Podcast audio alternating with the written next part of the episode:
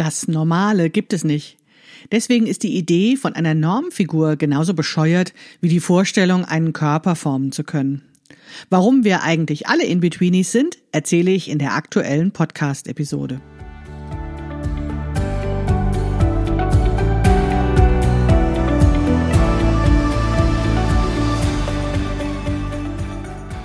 Hallo und herzlich willkommen zu Past, dem Podcast von Krafteln. Mein Name ist Maike Rentschbergner. Ich unterstütze Frauen dabei, sich selbst gut passende Kleidung zu nähen, die sie schön und stark macht. Meine Mission ist es, dieses Gefühl der Stärke, der Schönheit und der Zufriedenheit möglichst vielen Frauen zu ermöglichen. Zum Beispiel auch dir. Schön, dass du zuhörst.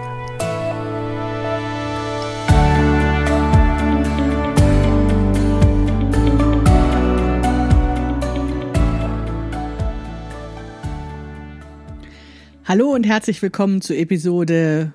Oh, welche Nummer haben wir denn eigentlich? 76 des Past-Podcasts von Krafteln.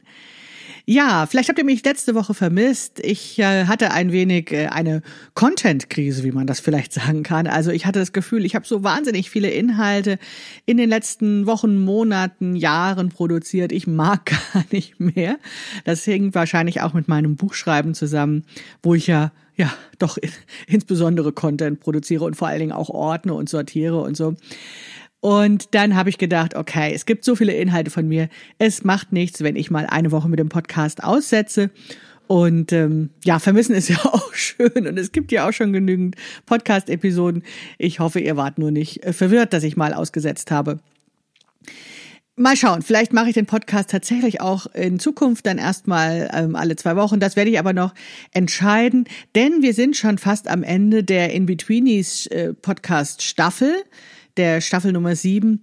Ja, da ist ja dann sowieso immer eine Podcast-Pause und äh, ich gehe mal davon aus, dass wir nächste Woche uns nochmal hören. Aber dann äh, schauen wir mal, wie es in der Staffel 8 weitergeht mit den, ja, mit dem Rhythmus des Podcasts. Aber heute bin ich wieder da. Ich habe euch ein paar schöne Inhalte vorbereitet und freue mich, wenn sie euch inspirieren und es eben, ja, euch Freude macht, zuzuhören. Apropos, da fällt mir gerade ein, ich würde mich übrigens total freuen, auch auf diese Podcast-Episoden von euch Feedback zu bekommen, eure Gedanken dazu zu hören, eure Ideen, eure, ja, vielleicht auch Widersprüche zu dem, was ich erzähle. Es gibt zu jeder Podcast-Episode einen Blogpost auf blog.krafteln.de und da könnt ihr dann gerne kommentieren. Und was mich ganz besonders freuen würde, ist, wenn ihr zum Beispiel auch den Podcast an sich bewerten würdet und auch, ja, beschreiben würdet auf Apple Podcast, das was früher iTunes war, weil wenn man eben da viele Sternchen hat und eben auch viele Bewertungen hat, dann wird der Podcast noch bekannter und noch viel mehr Frauen können davon erfahren. Aber ich freue mich vor allen Dingen auch ähm, nicht nur über Sternchen, sondern vor allen Dingen auch über euer qualitatives Feedback, denn das bringt mich ja auch weiter. Ich rede ja sonst ein bisschen so ins Leere hinein und das ist ja viel schöner, wenn wir auch ja, wenn wir mehr im Dialog sind. Okay, aber kommen wir zurück zu den In-Betweenies und zu unserem Thema heute, das ich nenne In-Betweenies stehen mitten im Leben und was ich damit meine, das wirst du gleich erfahren. Vielleicht noch einen kleinen Rückblick auf die letzte Podcast-Episode, weil die ja schon wieder zwei Wochen her ist. Da habe ich euch erzählt, dass es eben meine Hypothese ist, dass In-Betweenies deswegen so schwer passende Kleidung finden, weil sie eben nicht überall dick sind, sondern nur in bestimmten Körperbereichen.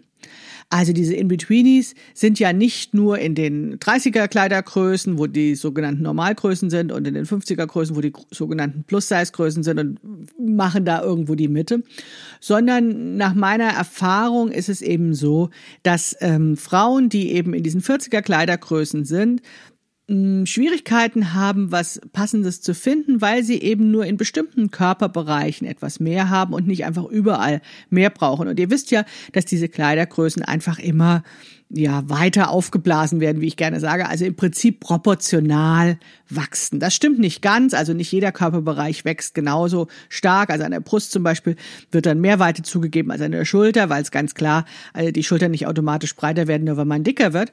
Aber trotzdem ist es eine gewisse Form des Aufblasens und das kann eben nicht unbedingt passen. Und dass diese Schwierigkeiten dann eben eine Passform zu finden beginnt eben in diesen 40er Kleidergrößen ganz besonders doll. Und da habe ich interessantes Feedback dazu bekommen. Eine Frau meldete mir über Twitter zurück, dass sie jetzt endlich verstanden hat, warum ihr Kleidung nicht mehr einfach so passt wie früher, obwohl sie eigentlich noch das gleiche Gewicht hat wie früher ja, und sie deswegen nicht automatisch eine Größe größer braucht. Und das fand ich ein sehr schönes Feedback, weil ich dann gemerkt habe, ja, da wurde verstanden, was ich äh, gesagt habe. Und es hat vor allen Dingen ganz viel bewirkt. Also ich habe dann auch in diesem Kommentar einfach ganz viel Erleichterung gespürt, eine Erklärung dafür zu haben. Weil das ist ja das, was uns oftmals so hilflos macht, dass wir dann denken, ich bin komisch, mir passt nichts, weil ich so unnormal bin. Und das stimmt ja überhaupt nicht. Aber dazu komme ich auch später nochmal. Ich mache diese, diese typischen Passformprobleme der In-Betweenies nicht an Kleidergrößen fest, sondern eben an diesen echten Körpern, die ich eben anschaue oder mit denen ich arbeite oder mit denen du dann arbeitest. Und ich habe eben beobachtet, dass es eben nicht ein, ja, eine Veränderung der Körper in überall breiter gibt, sondern dass es sehr viel relevanter ist zu schauen, wie sich Körper in bestimmten Lebensphasen, in bestimmten Lebensumständen entwickeln. Und deswegen spreche ich auch über Kleidung, auch wenn Körper sozusagen immer der Ausgangspunkt sind. Und um es jetzt noch deutlicher zu machen, ich spreche bewusst von Passformproblemen und nicht von Figurproblemen. Das ist eine ganz andere Sichtweise auf die Dinge und das würde ich dir jetzt gern nochmal genauer erzählen das Wort Figurproblem, ich weiß gar nicht, seit wann es das gibt. Jedenfalls habe ich den Eindruck, dass es ein Begriff ist, ein Ausdruck ist, der uns von Frauenzeitschriften beigebracht wurde. Also der auf jeden Fall von außen kommt. Wer jetzt genau damit angefangen hat, weiß ich nicht. Aber gerade solche Medien, solche Magazine wie Frauenzeitschriften sprechen eben davon, dass wir Figurprobleme haben. Und das suggeriert uns, dass wir etwas dafür tun können und sollen, dass diese Figurprobleme behoben werden können. Also wir, sie bieten uns dann mit Hilfe von Sporttipps und, und Diäten eben Möglichkeiten an, unseren Körper so zu manipulieren, dass er in vorgefertigte Kleidung und dann vor allen Dingen auch in die herrschenden Schönheitsideale passt. Das ist auch irre, oder? Also da gibt es auf der einen Seite eben ein Angebot an industrieller Kleidung und das soll ja eben auch zum Beispiel mit diesen Frauenzeitschriften verkauft werden und dann sagen die uns, hey, du musst dich verändern, damit du in dieses vorgefertigte Ideal passt. Das halte ich tatsächlich für ziemlich verquer, denn wenn wir jetzt insbesondere auf die Kleidung schauen, ist das Problem tatsächlich die Kaufkleidung. Also nicht wir sind falsch, sondern das, was wir angeboten bekommen. Und deswegen erzähle ich ja euch ja auch immer wieder von Konfektionsgrößen, von der Schwierigkeit bei industriell gefertigter Kleidung, dass diejenigen, die die Kleidung herstellen, einfach diejenigen, die sie dann tragen sollen, nicht kennen, dass sie eben diese individuellen Körper nicht kennen und deswegen einfach irgendwas produzieren müssen. Und ich finde es tatsächlich dann verrückt zu sagen, na ja, wenn diese industriell gefertigte Kleidung nicht passt, dann müssen wir die Figuren, die Körper verändern. Das ist aber etwas, was wir schon ganz lange immer wieder gehört haben, was wir gewohnt sind zu denken. Und deswegen finde ich es wichtig, von Passformproblemen zu sprechen und nicht von Figurproblemen.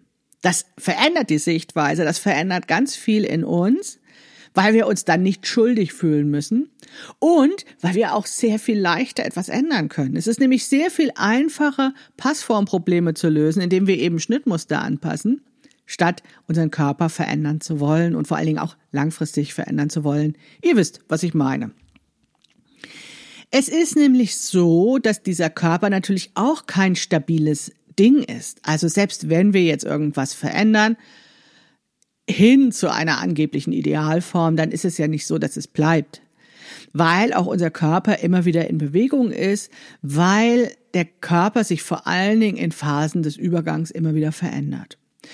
Phasen des Übergangs gibt es in weiblichen Biografien sehr viele und die zwei einschneidendsten Veränderungen sind tatsächlich für unseren Körper die klassischen äh, Frauenaufgaben, sag ich mal, oder der Wegfall der klassischen Frauenaufgabe, eben das Kinderkriegen. Die Schwangerschaft verändert den Körper dahingehend, dass er eben ein Kind produziert, wenn alles gut geht? Oder ein Leben mit Kind uns beschert? Wie gesagt, wenn alles gut geht. Und der darauffolgende große Veränderungsschritt sind die Wechseljahre. Die Wechseljahre beenden dann die Möglichkeit für eine Frau, Mutter zu werden. Und das sind zwei große Übergangsphasen, die unser Körper leistet. Übergangsphasen in eine neue Form des Lebens. Also einmal die, die Form des Lebens mit Kind. Also die Rolle zu wechseln von Frau zur Mutter. Und dann eben auch die Wechseljahre, die dann die Übergangsphase definieren von einer Frau, die Mutter werden kann, zu einer Frau, die eben nicht mehr Mutter werden kann. Und viele Frauen brauchen tatsächlich etwas Zeit oder haben Schwierigkeiten, sich in diese neuen Rollen hineinzufinden und die Veränderungen, die damit verbunden sind, zu akzeptieren. Und das ist ganz normal, dass, dass bei allen möglichen Freude über das neue Leben eben auch das betrauert wird, was verloren ging. Mich ärgert es ehrlich gesagt, dass in unserer Gesellschaft diese Veränderungen quasi übergangen werden. Also, dass da gar nicht so ein Fokus drauf liegt, diese Gefühle, die damit verbunden sind, zu bearbeiten oder erstmal zur Kenntnis zu nehmen und zu respektieren, weil es wird ja ganz schnell dann wieder auf den Körper fokussiert. Also, ähm, ich kenne das noch sehr gut. Als ich ein Kind bekommen habe, war eines der großen Themen, die viele junge Mütter um mich herum hatten, war, wie kann ich diesen Schwangerschaftskörper wieder losbekommen? Wie kann ich wieder zu meiner Figur von früher zurückkommen? Als könnten Sport und Diät wirklich die Folgen einer Schwangerschaft komplett beseitigen. Und als wäre unser Körper, unser Hormonhaushalt genau wie früher nur weil wir vielleicht dann auch in den Wechseljahren morgens joggen oder uns bewusst ernähren oder sowas. Aber diese Tipps, die uns gegeben werden, suggerieren das. Also, dass es möglich ist, etwas zu verändern, dass wir nur etwas dafür tun müssen und dann ist alles wieder so, wie es vorher ist. Und das ist ja gar nicht der Fall. Also das Leben hat sich verändert, vielleicht ja bei einer Geburt von einem Tag auf den anderen, aber auch da haben wir die Möglichkeit über die Schwangerschaft bisschen sozusagen hinterherzukommen. Bei den Wechseljahren ist es ein längerer Prozess und wir sind nicht mehr die gleiche. Und welcher irre Gedanke steckt dahinter, dann auch genauso aussehen zu wollen? Das finde ich sehr bedenkenswert. Und natürlich können wir etwas verändern in unserem Körper. Ich sage ja gar nicht, dass wir da gar keinen Einfluss darauf haben. Wir können durch regelmäßige Bewegungen unseren Körper ja so in Gang halten, sag ich mal. Und natürlich spielt auch das, was wir essen, eine Rolle. Aber was mich stört, ist dieses mechanistische Weltbild, bei dem einfach davon ausgegangen wird, dass alles nach unseren Vorstellungen gestaltbar wäre oder sein soll. Weil nach meiner Erfahrung haben wir tatsächlich in vielerlei Hinsicht viel weniger macht, als getan wird. Also nicht alles funktioniert so einfach in solchen Wenn-Dann-Bedingungen, äh, wir, wir stecken da auf der einen Seite was rein und dann kommt garantiert das raus. Das funktioniert in vielen Fällen nicht. Und auch wenn es natürlich gewisse Erfahrungswerte gibt, wie zum Beispiel Körper reagieren, wenn man eine bestimmte Form von Ernährung zuführt oder eine bestimmte Form von Bewegung macht, ist es doch so, dass unser Körper ein sehr viel komplexeres System ist und dass es eben manchmal nicht funktioniert oder nicht genauso funktioniert, wie wir das haben wollen. Und das Verrückte an diesem mechanistischen Weltbild ist, dass immer dann, wenn das nicht so funktioniert, wie wir das erwarten, dass wir uns dann schuldig fühlen. Also, weil das ja überall so propagiert wird, glauben wir, dass es nur an uns selbst liegt, dass wir etwas falsch gemacht haben, dass wir nicht gut genug sind, dass wir uns nicht genügend bemüht haben, wenn doch an allen Orten genau davon geredet wird, dass es machbar ist. Ja, und dieses Phänomen nennt man heutzutage Selbstoptimierung. Es geht in allen möglichen Lebensfeldern darum, uns selbst zu optimieren. Und dieser damit verbundene Versuch, alles wieder zum Alten zurückzuverwandeln, führt dazu, dass es eigentlich noch viel länger dauert, zu akzeptieren, was ist. Und das hält uns letztendlich davon ab, ja, diese neuen, das neue Leben, die, diese veränderte Situation zu gestalten. Wenn wir immer nur darauf konzentriert sind, eben zurückzugehen zu der alten Situation und vor allen Dingen uns konzentrieren auf den Körper. Also zurückzugehen zu dem alten Körper. Und unser Leben ist doch eigentlich noch sehr viel mehr als nur der Körper. Und da gibt es doch noch viel mehr zu gestalten, zu überlegen, äh, herauszufinden, auszuprobieren, wie wir eben in der neuen Rolle, wie wir sein wollen, wer wir eigentlich sind. Und was wäre denn eigentlich, wenn wir statt mehr oder weniger gewaltsam unseren Körper zu formen, unsere Zeit darauf verwenden, herauszufinden, was wir eigentlich wirklich wollen? Und unsere Energie dafür verwenden, genau das umzusetzen. Ich bin ja in den Wechseljahren und äh, ich erlebe das als einen gewaltigen Übergang in eine neue Lebensphase. Es ist wirklich eine, ähm, ja, wie soll ich sagen, eine interessante Zeit, die etwas beendet und trotzdem, wo noch ganz viel vor uns liegt. Also mir ist klar, dass ich noch mindestens 15 Jahre zu arbeiten habe und dass, wenn es gut läuft, ich auch noch mal genauso lang danach auch noch lebe.